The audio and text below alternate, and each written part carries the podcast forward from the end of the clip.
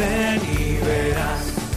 Alguien te ama y quiere mostrarlo, ven y verás. Ven y verás con Carmen Merchante. Lo que Jesús te tiene preparado.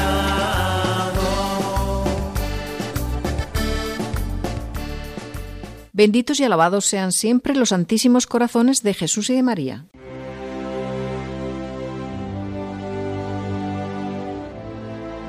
Hoy es necesario un nuevo impulso en la actividad misionera de la Iglesia para afrontar el desafío de anunciar a Jesús muerto y resucitado.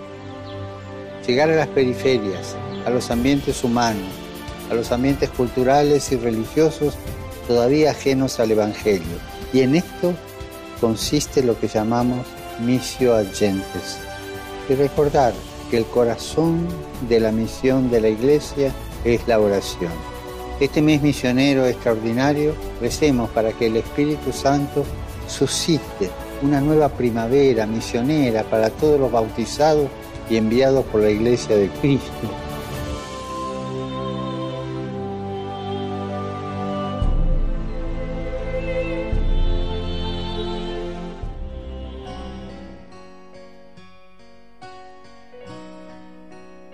Ella está siempre presente en mi vida y en mi predicación misionera.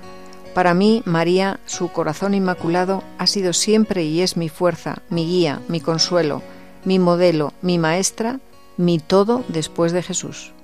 San Antonio María Claret. Toma mi vida nueva antes de que la espera en mí. Estoy dispuesto a lo que quieras, no importa lo que sea, tú llámame a servir. Llévame donde los hombres necesiten tus palabras, necesiten tus ganas de vivir. Donde falte la esperanza, donde falte la alegría. Buenas tardes amigos oyentes. Qué rápido se pasa el tiempo, ¿verdad? Parece que fue ayer cuando nos despedíamos en el último programa. Pues nada, aquí estamos otra vez desde Cuenca y queremos pedirles que, que nos vuelvan a acompañar en este rato, esta vez con la mirada puesta en el lema de este año del Domum, bautizados y enviados, mes que el Papa, como hemos podido escuchar, lo ha convocado como extraordinario de las misiones, en el que nos invita a ser misioneros allí donde quiera que estemos. Aunque ya celebramos el pasado domingo el Día del Domún, el mes misionero extraordinario sigue todo el mes. Además, el fomentar el espíritu misionero debe ser todos los días. Efectivamente, todo cristiano, por el mero hecho de estar bautizado, tiene el deber de evangelizar, de llevar el amor de Dios a todos los ambientes donde se mueva, en la familia, en el trabajo, en clase, en las amistades, en las actividades de recreo, de deporte, etc., en todo lugar y en todo momento. Hay de mí si no evangelizara, nos dice San Pablo. Pues bien, nos ponemos en las manos de María y a ella le ofrecemos el programa. Como sabemos, es el mes del Rosario también, la oración por excelencia querida por nuestra Madre, y que aquí en Radio María, el día 7 de octubre, tuvimos la dicha de ofrecer un Rosario Internacional conectado a todas las Radio Marías del mundo para pedir por la intención del Santo Padre en este mes extraordinario de las misiones y por la paz en el mundo. También el día 18, unidos a todas las Radio Marías del mundo y a la Iglesia necesitada, se tuvieron dos rosarios rezados por los niños, uno por la mañana y otro por la tarde, apoyados en las palabras que el Padre Pío dejó escritas, que si un millón de niños rezara el rosario, la sociedad cambiaría, vendría la paz. Así que hacemos una llamada a todos los niños del mundo para que se unan a esta iniciativa y podamos conseguir, si no se ha conseguido ya el millón, pues que se puedan conseguir o que lleguemos a más, para que realmente pueda venir la paz al mundo, tan necesitada. Y sin más, les invitamos a que se queden con nosotros. Empezamos.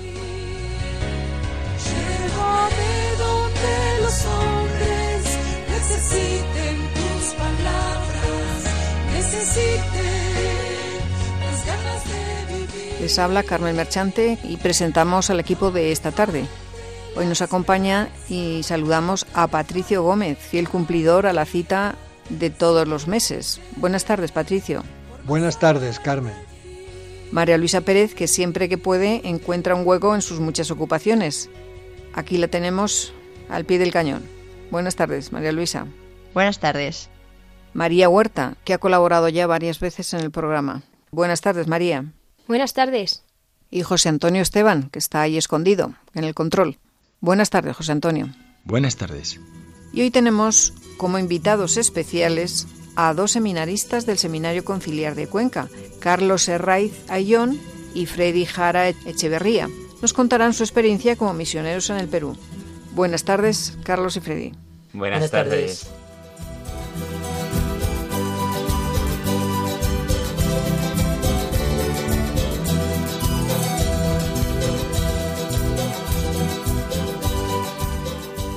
Y aquí va el sumario.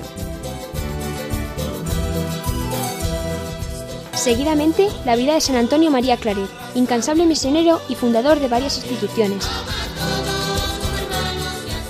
En la tercera sección tendremos el testimonio de dos seminaristas, ya mencionados antes, Carlos y Freddy, que nos contarán su experiencia de misioneros en Perú. Y para terminar, reflexión y oración por las vocaciones misioneras y para que el Señor, por intercesión de San Antonio María Claret, reavive en los bautizados el espíritu misionero.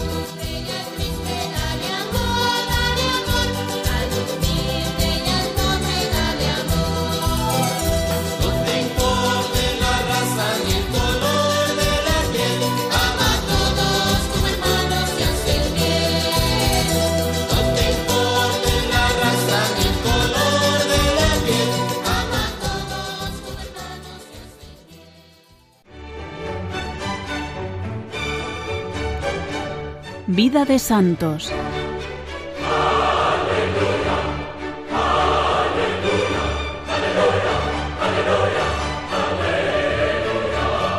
Escucharán ahora la vida de San Antonio María Claret, ardiente misionero, y que mañana celebraremos su fiesta. Estamos en Radio María, en el programa Ven y Verás. Antonio Claret nace en Sallent, Barcelona, a unos 15 kilómetros de Manresa, en 1807, en el seno de una familia profundamente cristiana dedicada a la fabricación textil. La infancia del santo no transcurrió con total tranquilidad. La guerra napoleónica, la influencia de las ideas de la Revolución Francesa, el juramento a la Constitución de 1812 y las tensiones entre absolutistas y liberales marcaron de alguna manera la vida del santo. En el aspecto religioso está marcado, por un lado, por la vivencia de la providencia de Dios y por otro por la idea de la eternidad. Esta idea de la eternidad quedó en mí tan grabada que ya sea por lo tierno que empezó en mí o ya sea por las muchas veces que pensaba en ella, esta misma idea es la que más me ha hecho y me hace trabajar aún y me hará trabajar mientras viva en la conversión de los pecadores. Su piedad se ve influida por la devoción a la Virgen María y a la Eucaristía. Desde niño acudía con frecuencia a la Santa Misa, reconociendo a Cristo realmente presente en la Eucaristía, fuente de toda su vida. Todos los días rezaba una parte del Santo Rosario y cuando mayor lo rezaba completo, los quince misterios todos los días. Era gran devoto del Santo Rosario, a tal punto que la Virgen le dijo un día, Tú serás el domingo de estos tiempos. Promueve el Santo Rosario. Antonio, en el Rosario está cifrada la salvación de tu patria. Decía el santo, rezadle el Santo Rosario todos los días con devoción y fervor, y veréis como María Santísima será vuestra madre, vuestra abogada, vuestra medianera, vuestra maestra, vuestro todo después de Jesús. A los 12 años su padre lo pone a trabajar en el telar familiar. Reconociendo su habilidad para la fabricación, va a Barcelona para perfeccionarse en el arte textil. Se dedica con verdadera pasión al trabajo. Vivía para él día y noche. Sus oraciones, en cambio, no eran tantas ni tan fervorosas, aunque no deja la misa dominical ni el rezo del rosario. Poco a poco se le va olvidando el deseo infantil de ser sacerdote. Pero Dios lo iba dirigiendo según sus planes. Unos duros desengaños y sobre todo la palabra del Evangelio. ¿De qué le sirve a uno ganar todo el mundo si al final pierde su vida? sacuden su conciencia. A pesar de las ofertas para montar su propia fábrica, se niega a satisfacer el deseo de su padre y decide ser cartujo. A los 22 años ingresa en el seminario de Vic. Siendo seminarista, no pierde de vista su intención de ser monje cartujo. Al año siguiente, cuando se dirige a la cartuja de Montealegre, una tormenta lo obliga a retroceder y su sueño de vida retirada empieza a desvanecerse. Prosigue sus estudios como seminarista en Vic. Sufre una fuerte tentación contra la castidad, en la que reconoce la intercesión maternal de la Virgen María en su favor, y sobre todo la voluntad de Dios, que quiere que sea misionero evangelizador. Vio que la Virgen se le aparecía, y mostrándole una corona le decía, Antonio, esta corona será tuya si vences. De repente, todas las imágenes obsesivas desaparecieron. Siempre la Virgen Santísima sale a la defensa y auxilio de sus hijos. Aunque no había concluido los estudios teológicos, el 13 de junio de 1835 recibe la ordenación sacerdotal, pues su obispo veía en él algo extraordinario. Queda encargado de su parroquia natal, Sallent, pero la parroquia no era lo suyo. Siente cada vez con más fuerza que el Señor lo llama a evangelizar. La situación política en Cataluña, dividida por la guerra civil entre liberales y carlistas, y la de la Iglesia, sometida a la desconfianza de los gobernantes, no dejaba otra solución que salir de su patria y ofrecerse a propaganda fide, encargada entonces de toda obra de evangelización de cualquier tipo.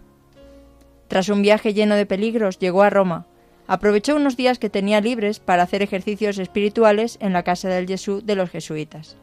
Su director le animó a solicitar el ingreso en la compañía de Jesús. En el noviciado intensificó su voluntad de entregarse al servicio apostólico y aprendió a dar ejercicios espirituales. A principios de 1840, a los cuatro meses de haber comenzado el noviciado, se ve aquejado de un dolor intenso en la pierna derecha que le impide caminar. La mano de Dios se hace sentir. El padre general de los jesuitas le dice con resolución, Es voluntad de Dios que usted vaya pronto a España. No tenga miedo, ánimo.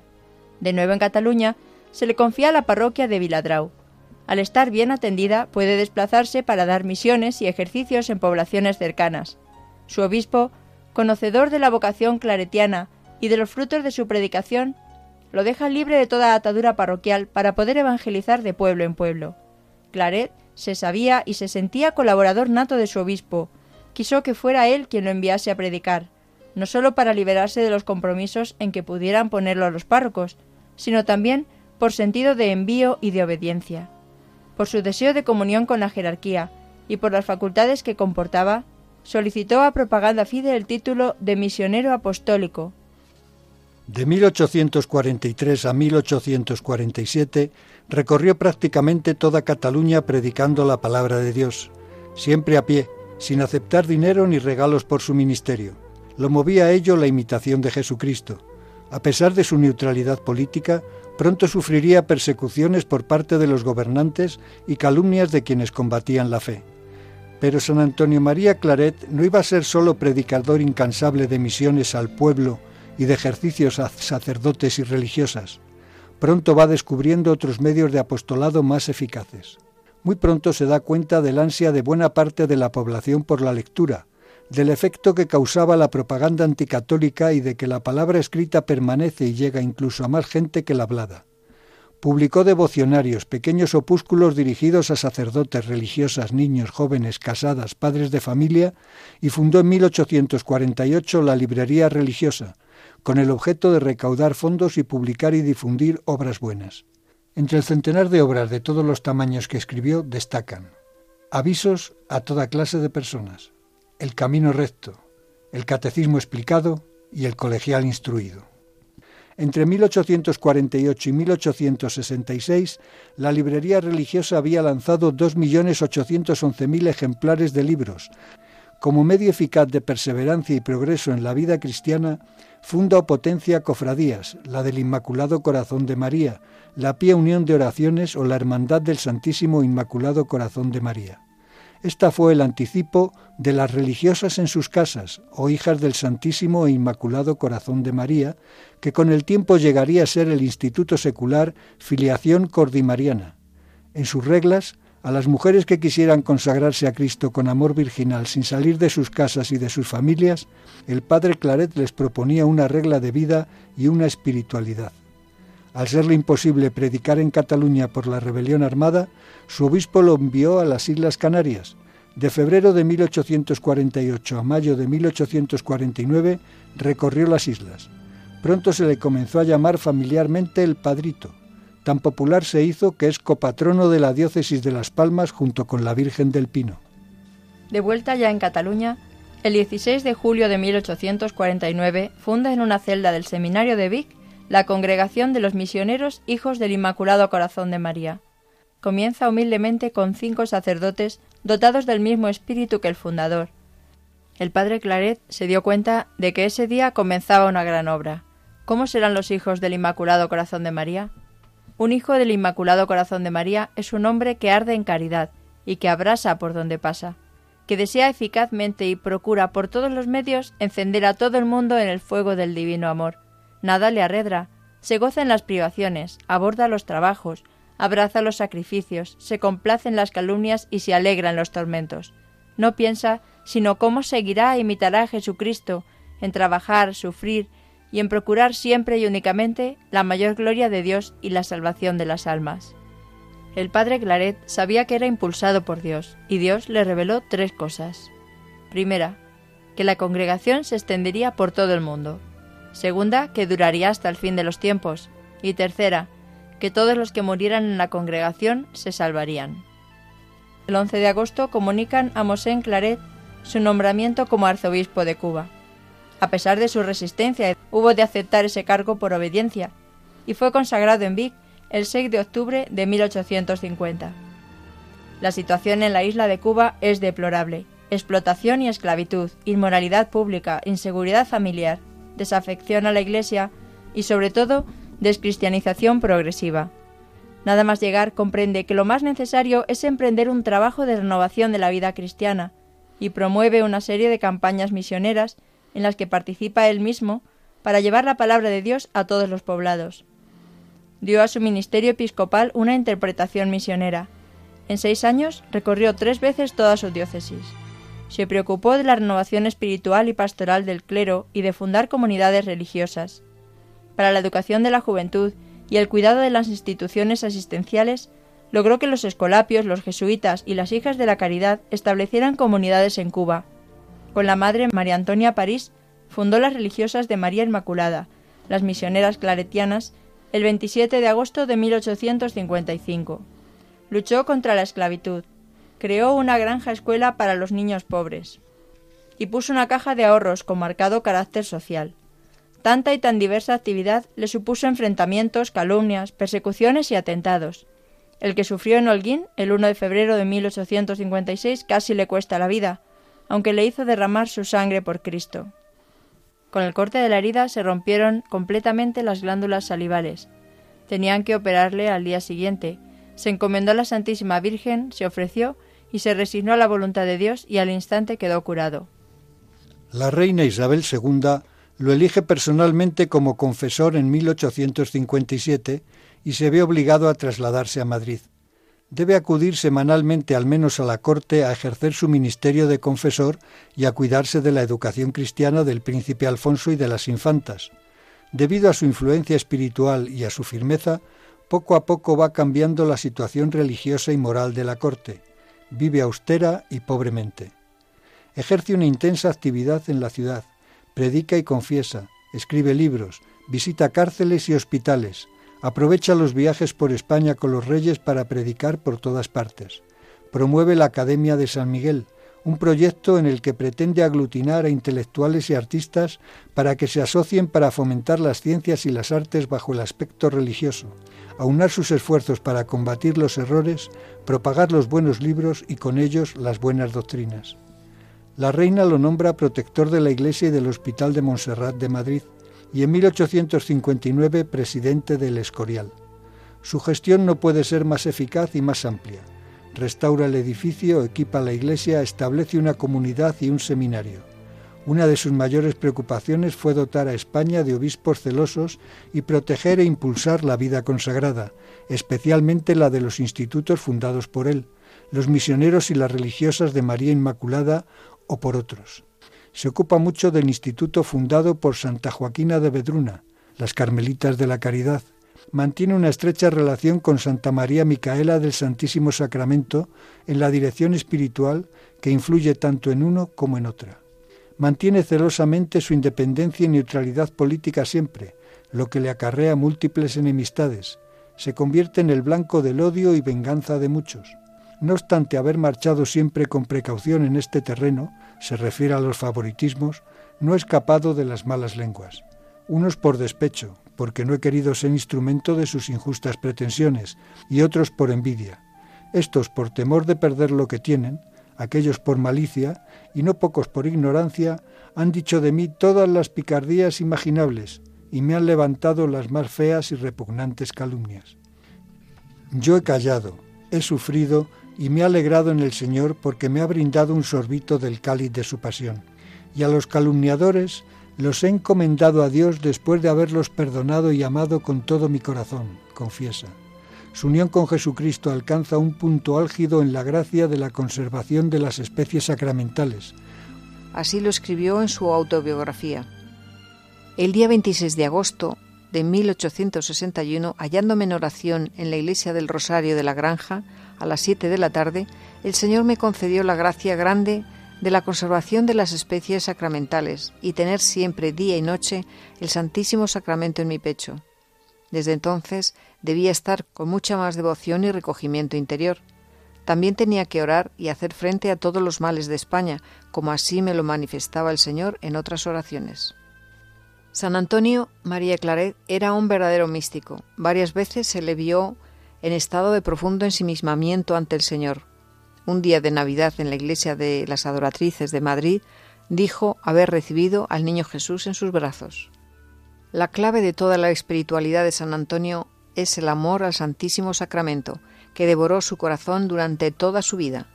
Este amor es el que le hace transformarse en Cristo, en Cristo paciente y sacrificado. A raíz de la Revolución de septiembre de 1868, parte con la reina hacia el exilio. En París mantiene su ministerio con la reina y el príncipe de Asturias, funda las conferencias de la Sagrada Familia y se prodiga en múltiples actividades apostólicas. Va a Roma para la celebración de las bodas de oro sacerdotales del Papa Pío IX. Participa en la preparación del Concilio Vaticano I, en el que interviene defendiendo la infalibilidad pontificia. Ojalá pudiera yo, confesando la infalibilidad del Papa, derramar toda mi sangre de una vez. Es el único padre asistente en aquel concilio que ha llegado a los altares. Al concluir las sesiones, con la salud ya muy quebrantada y presintiendo próxima su muerte, se traslada a la comunidad que sus misioneros tienen en Prades, Francia. Hasta allí llegan sus perseguidores, que pretenden apresarlo y llevarlo a España para juzgarlo y condenarlo. Debe huir como si fuera un delincuente y refugiarse en el monasterio cisterciense de Fontfroid, donde fallece el 24 de octubre de 1870 a los 63 años, rodeado del afecto de los monjes y de algunos de sus misioneros. Sus restos mortales fueron trasladados a Vic en 1897. Su cuerpo fue depositado en el cementerio monacal con una inscripción de Gregorio VII que rezaba: Amé la justicia y odié la iniquidad, por eso muero en el destierro. Es beatificado por Pío XI el 25 de febrero de 1934 y Pío XII lo canoniza el 7 de mayo de 1950.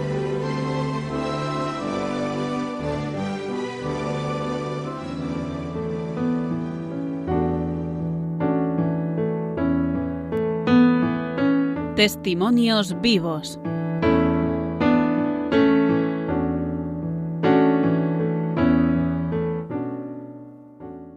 Y ahora les ofrecemos dos hermosos testimonios. Tenemos con nosotros a Freddy Jara Echeverría y Carlos Herraiz Ayón, seminaristas del Seminario Conciliar de Cuenca. Ellos nos van a contar su experiencia por, de este verano como misioneros en el Perú. Buenas tardes, Carlos y Freddy. Buenas, Buenas tardes. tardes. Bienvenidos al programa Ven y Verás aquí en Radio María. Primeramente yo os voy a pedir que os presentéis vosotros mismos. Bueno, yo soy Carlos, estoy ahora mismo en segundo de teología y, tengo 24 años, voy a cumplir 25 años. Alguno a lo mejor se puede preguntar qué hago con esta edad todavía en, cuarto y es que previamente a, entrar al seminario pues estudié el grado de, de educación primaria, vamos, magisterio, soy maestro. Me llamo Freddy, tengo 20 años y estoy en primero de teología. Soy de Casa Simarro, un pueblo de Cuenca, y ha sido una experiencia misionera pues que ha marcado toda nuestra vida y nos encantaría contárosla. Primeramente quiero mm, preguntaros mm, qué os motivó mm, para iros allá a Perú, que ya habéis terminado el curso y que tenéis ganas de descansar, pues os vais para allá a trabajar, ¿no? Bueno, a ver, la idea partió especialmente a partir de, pues, de unos amigos nuestros que se habían ido el año pasado a Yurimaguas, a Perú, a través de un misionero que es también aquí de Cuenca, de una de nuestras parroquias, de La Paz. Y, y a través de él, pues claro, el, hecho de conocer a, a alguien donde vas a, a ir de misión, pues va a facilitar mucho las cosas. Entonces, pues decidimos en concreto ir a, a Perú, al Perú, a, a la selva amazónica, y a través de ellos, pues, pues canalizamos todo, la verdad. ¿Y cómo Ya- se llama ese misionero? el misionero se llama Jesús. Jesús eh, es natural de aquí de Cuenca y son laicos porque tiene una, Ah, una mujer. Ah, que son laicos. Eso Ajá. es, su mujer es peruana. Entonces, Ah, pues sí, le, sí, sí, sí. le llamó el. Bueno, pues tanto su mujer como cuando sus, con sus hijos, cuando decidieron ir a adentrarse en, en la selva, pues para, para ir a la misión.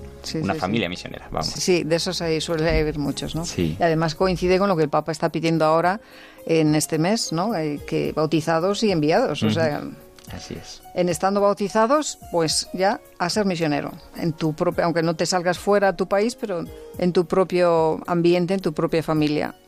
¿Y tú, Freddy? Yo pues, pues igual, ¿no? Yo sobre todo, aparte de, de estos amigos nuestros que ya conocíamos y que nos habían contado su experiencia, sobre todo fue que yo me dejé llevar un poco eh, por un- el misionero Jesús que vino al seminario y nos contó su experiencia y nos invitó y nos, nos dio ese impulso a, a que probásemos esa experiencia. Y después de aquello, pues como que yo ya, yo ya tenía ya mm, que tenía ganas de ir, es decir, sí, sí. que ya algo me movía. Incluso antes ya tenía ese cosquilleo de, de ir a, a probar esta, una experiencia misionera, a estar un mes. Y la verdad es que, pues, desde el momento en que me lo dijo Jesús, pues mi cabeza como que ya empezó a, A darle vueltas. a darle vueltas y a pensar en un verano en el, en el que podía estar allí perfectamente viviendo esto. Sí, sí. Muy bien, muy bien. Quizá el lema de, de este año, bautizados y enviados, pues mm, ahora vosotros lo podáis vivir más, más profundamente, puesto que lo habéis palpado allí in situ, ¿no? Esto es lo que nos suele proponer ahora el Santo Padre, ¿no? Que lo que hemos comentado antes, ¿no? Que, que vivamos es- ese espíritu misionero allá donde estemos.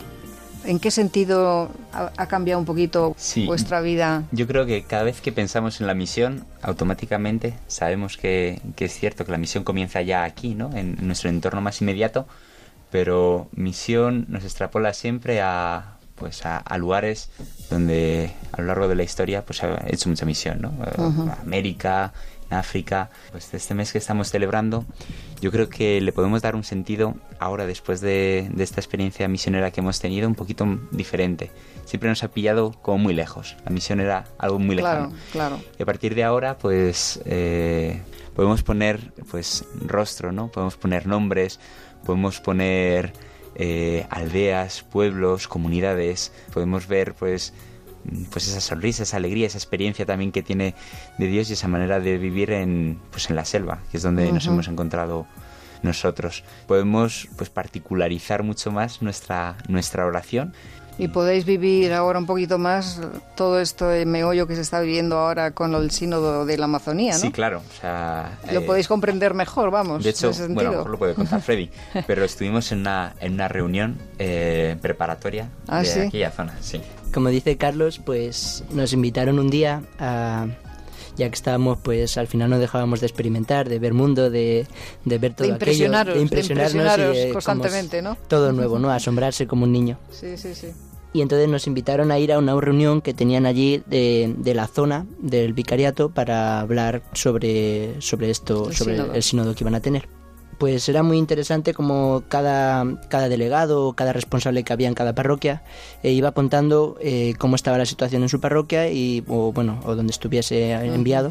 Pues iban eh, comentaban qué era todo lo que habían hecho a lo largo del tiempo en el- antes de la reunión que habían tenido y contaban pues pues a lo mejor yo he, he puesto tanto dinero para un pozo yo he hecho tal etcétera etcétera no y era muy curioso porque la gente pues hacían cosas que parecían pequeñas para nosotros, pero Para pero, ellos pero para ellos son cosa cosas muy, gran- grandes vamos. y estaban colaborando. Para Sí, nosotros sí. parecía algo muy insignificante, pero en realidad estaban haciendo cosas muy importantes allí en aquella zona. Y sobre todo en cuanto a, a esto del sínodo, yo llego a entender que, que nosotros no podemos comprender muy bien en qué consiste o qué es lo que ellos pueden pensar, aunque a veces tengan una especie de, de idea que parece un poco radical o una cosa que se sale de, nuestras casillas.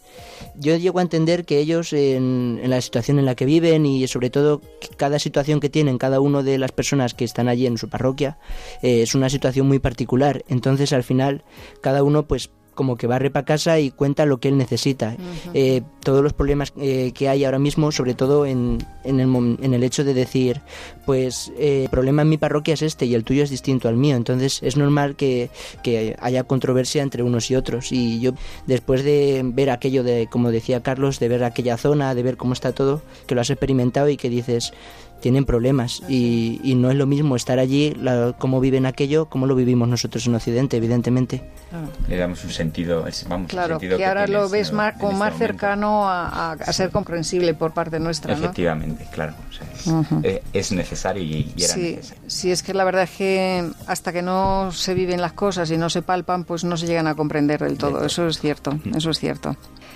Eh, bueno, vuestra experiencia personal, así en, en cuanto a vuestra mm, intimidad con el Señor, en cuanto a, a vuestra vida de entrega, con un futuro de posibles, si Dios quiere, llegar al sacerdocio, ¿qué ha supuesto para vosotros esta experiencia? Yo creo que especialmente hemos, vamos, por lo menos en mi caso, hemos podido gozar de, de, de de los frutos del reino, ¿no? O sea, en lo sencillo, en lo pequeño, en los niños, es donde, pues, donde hemos podido reconocer al Señor y donde iba el Señor saliendo a nuestro encuentro al final. Aquí estamos tan aturullado con tantas cosas siempre metido en y al final cuando reconoces que tienes muy poquito lo necesario, cuando empiezas a, a vivir de- del día a día, la manera por ejemplo que, que tienen de vivir pues con pues de la providencia, ¿no? de lo que el campo, la selva les va dando día, esa es su preocupación, esos son sus problemas eh, pues cotidianos y claro pues son anécdotas, pero por ejemplo, allí la telefonía móvil no llegaba, Claro. internet, pues nada, la electricidad, unas horas nada más al día, pero sin embargo, los niños, pues por ejemplo, o los pequeños, felices, bueno, un día estaba diluviando bajo la lluvia, empapados, y dices, ¿cómo puede ser? Y de ahí a la iglesia, justo, o sea, iban empapados, iban... Y, y es curiosísimo, ¿no? Incluso hasta las mismas celebraciones, nosotros, porque es cierto que la espiritualidad que, que tienen dentro de, de la selva, pues es, es distinta, ¿no? Claro. Es, es muy distinta. Pero, pero son celebraciones muy ricas, muy intensas. Ahí se pueden prolongar una hora, una hora y media, se comparte lo que haga falta, ¿no? Pero también, pues hasta, hasta en esa sencillez, muchas de ellas analfabetas, personas Sí, que, que pueden quizá, estar quizá visteis más, Pero se fe, puede más fe allí que aquí, ¿no? No sé si más, pero sí que se puede reconocer con mayor facilidad, yo creo. Porque también es cierto que, que es más, más fácil, ¿no? Nosotros estamos inmersos en tantas cosas que en, en lo sencillo de ellos, en, en lo pequeño, en lo pobre, pues reconocer al Señor, pues ya lo sabemos, Claro, es que claro. es el Evangelio, es el, Efectivamente. Así Sí, que en ese sentido pues, pues ha sido una gozada, porque en cada pasado que dábamos, en cada casa que, que entrábamos, en- con cada persona que, que nos acogía en, en, pues, de una manera sencilla, muy sobria, con lo que tenían, pero ahí podías reconocer cómo ellos lo estaban plasmando, ¿no? Donde pues al que me está acogiendo Sí, a mí el- me está, acogiendo al Señor, totalmente. Vivo, totalmente. La sencillez y, y la Y- pobreza. y lo que tantas veces nos cuesta aquí entender a lo mejor en, en una lectura del Evangelio, dices, pues es que es esto. Y nosotros ahí tratando de quitarle capas y decir, a ver, esto cómo podemos vivir con, con Sí, simplemente las bienaventuranzas. O sea, es que se encarnan perfectamente en, en estas situaciones de tanta gente, ¿no? Que, que vive en estas zonas. Ujú. ¿Tú, Freddy, quieres decir algo? A mí, sobre todo, me ha llamado la atención eh, dos cosas. Primero, qué grande es la iglesia cuando estás en el otro lado del mundo, en plena selva, y, piensas, aquí en, este lugar recóndito del mundo hay iglesia. Y hay gente que está dando cada día, está dando su vida, y dedica tantas horas a, la educación de aquella gente, a, a apoyarles espiritualmente, eh, con sus familias, con todo lo que ellos acaban necesitando al final del día. Y eso, ¿no? Salir de, de tu parroquia, salir de, tu diócesis, de, de todo tu entorno y darte cuenta que no es eh, que donde estás no es el ombligo del mundo y que lo más importante que está pasando en el mundo es lo que pasa en tu parroquia. Al final, pues hay más cosas, ¿no? Y en el otro lado del mundo hay cosas que, que hay que cuidarlas y hay que rezar por ello, sobre todo porque al final, pues es eso, ¿no? Que nos creemos que somos el centro y, y hay más, hay más mundo. Y por otro lado, mm, no hemos llegado a contarlo, pero como que nuestra misión se dividió en dos. Por un lado estuvimos en un pueblo, que es el del que estamos hablando, Balsa Puerto, y luego estuvimos en la ciudad, una ciudad cercana, Yurimaguas. En Yurimaguas, bueno, en, en Balsa Puerto, pues eso, ¿no? Estuvimos dando clase y por las tardes eh, hacíamos una especie de campamento con ellos. Sí, eso os iba a preguntar ahora, que, que cómo era el día a día, pero bueno, sigue, sigue. No, vale, bueno, voy a decir, Ujú, sí. a lo mejor puedo cortar esto. Sí, no, ¿eh? no, tranquilo, sigue tú. Vale, y la segunda cosa que más me ha impactado ha sido sobre todo eh, ayudando a discapacitados, mm, darme cuenta que de verdad eh, somos hijos de Dios. Y cuando piensas que pobrecillo, aquel discapacitado que tiene un problema y tenemos esa idea de pobrecillo, qué mal lo estará pasando, en realidad es una idea que está mal hecha, ¿no? Y al final, eh, pobrecillos somos nosotros que no terminamos de verlos de otra manera. Nuestro, su problema no es que pues que hayan nacido con, con un hueso mal o que hayan nacido sin piernas o lo que sea. Su mayor problema es que al final los que decimos pobrecillos les estamos mirando de otra manera. Y para ellos eso es lo que más les duele. No les duele que no puedan andar.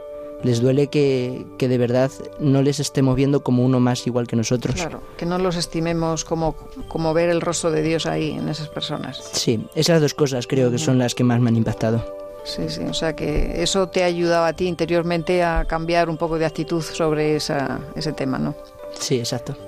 Pues muy bien, la verdad es que siempre estas experiencias ayudan, ayudan muchísimo, sí. Nos creemos que a lo mejor vamos nosotros a dar allí a ellos mucho, pero los que realmente nos llenamos somos nosotros. Pues muy bien, se nos está yendo el tiempo, pero ¿qué les diríais a los que tienen un poquito de miedo, a los que no se atreven, o a ver qué tienen que hacer para si alguno se quiere animar? A ver, lo primero es que querer es poder. Entonces, sí si uno quiere, se tiene que mover. Y los obstáculos, impedimentos que puedan aparecer, pues al final se van solventando sobre la marcha. Lo que sí que yo creo que es importante, o por lo menos así nosotros también lo hemos vivido, el hecho de ir a lugares donde ya previamente pues hayan podido ir otros jóvenes o que hay contacto con los misioneros o se conoce el lugar donde se va a ir, viene muy bien, sobre todo, primero porque ya hay un camino recorrido, entonces pues te van a contar un poquito la, la experiencia que ellos han tenido. En, en estos casos, cuando, pues, cuando se conoce al misionero o a la experiencia que se puede realizar en, en estos lugares, pues yo creo que pues siempre viene mejor. ¿Querías añadir algo, Freddy? Sí, sobre todo, pues animar a ir porque es una experiencia que merece la pena vivirla. Parece que ahora mismo en, los tiempos en los que vivimos, pues estar tan apegado al móvil, al internet, eh, a dejar tu casa e ir hacia lo desconocido, pues es algo que en el fondo no termina de ser difícil y costoso. Merece la pena al final porque tienes que estar allí y experimentar aquello y ver cómo Dios eh, empieza, empieza a hacer algo dentro de ti y te cambia, te empieza a cambiar tu forma de pensar, tu forma de vivir las cosas y vuelves distinto, evidentemente, y es Vuelves necesario. con ganas de volver otra vez. Claro, ¿no? exacto, De ir otra vez y de meter eh, la fuerza a los demás para que se muevan también, ¿no? bueno, pues muy bien, se nos ha terminado el tiempo. Así que damos las gracias a Freddy Jara y a Carlos Arraiz Gracias. y que el Señor os ayude en vuestro caminar hacia el sacerdocio. Gracias. ¿eh? Venga, pues buenas tardes y que Dios os bendiga. Reflexión y oración.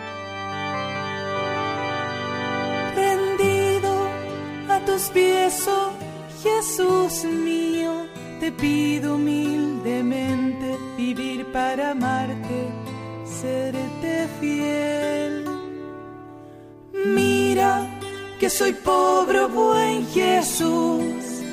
Soy débil y necesito apoyarme en ti para no caer. A las puertas de tu corazón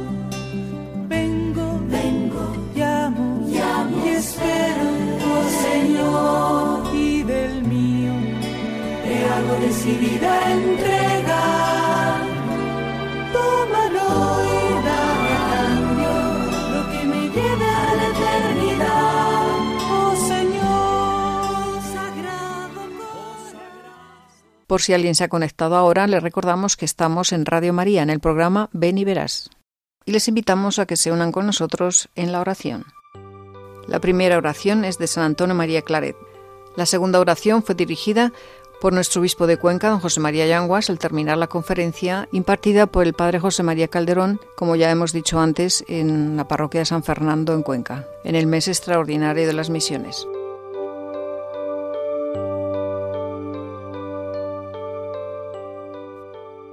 Oh Virgen Madre de Dios, soy hijo y misionero vuestro, formado en la fragua de vuestra misericordia y amor. Haz, Señor, que ardamos en caridad y encendamos un fuego de amor por donde pasemos.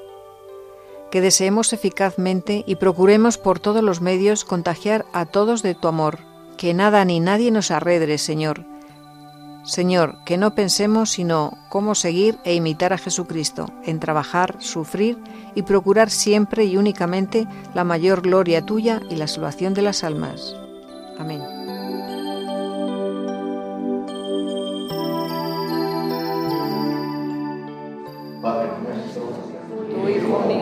Jesucristo, resucitado de entre los muertos, encomendó a sus discípulos el mandato de ir y hacer discípulos a todas las gentes. Tú nos recuerdas que a través de nuestro bautismo somos partícipes de la misión de la Iglesia. Por los dones de tu Santo Espíritu, concédenos la gracia de ser testigos del Evangelio, valientes y tenaces, para que la misión encomendada a la Iglesia, que aún está lejos de ser completada, pueda encontrar manifestaciones nuevas y eficaces que traigan vida y luz al mundo.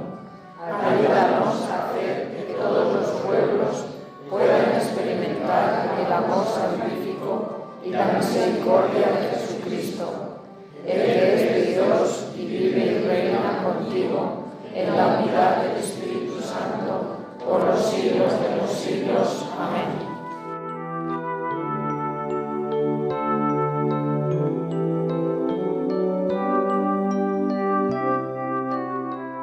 Y se nos terminó el tiempo.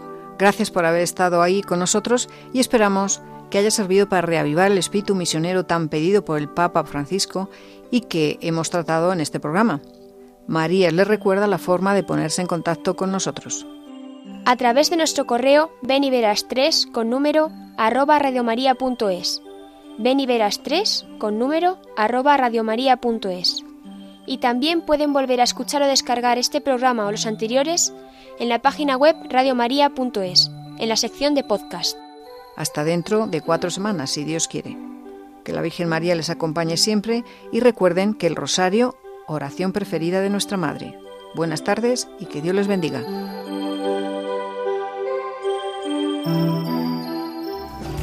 Ven y verás, ven y verás. Alguien te ama y quiere mostrarlo. Ven y verás Ven y verás con Carmen Merchante. lo que Jesús te tiene preparado.